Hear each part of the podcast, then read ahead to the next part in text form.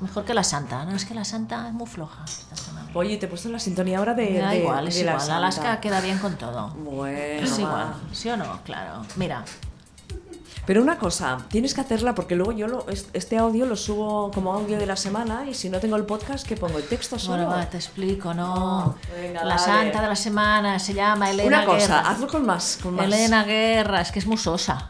Le he puesto sospechosa por poner algo, pero esta mujer fue beata, virgen y fundadora. Vale. Un 11 de abril, tan día como hoy.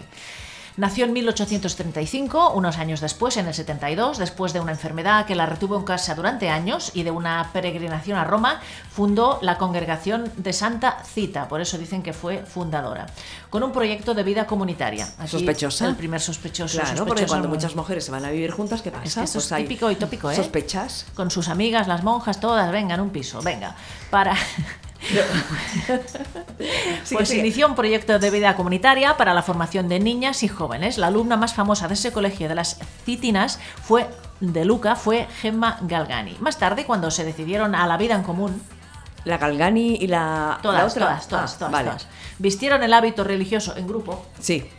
eh, y redactaron las constituciones. Así nació la congregación de las Oblatas del Espíritu Santo. Elena descubrió la importancia de la buena prensa y sus escritos tenían un destinatario casi fijo, la mujer en sus distintos estados de vida. Escribía siempre sobre, Sobre la mujer.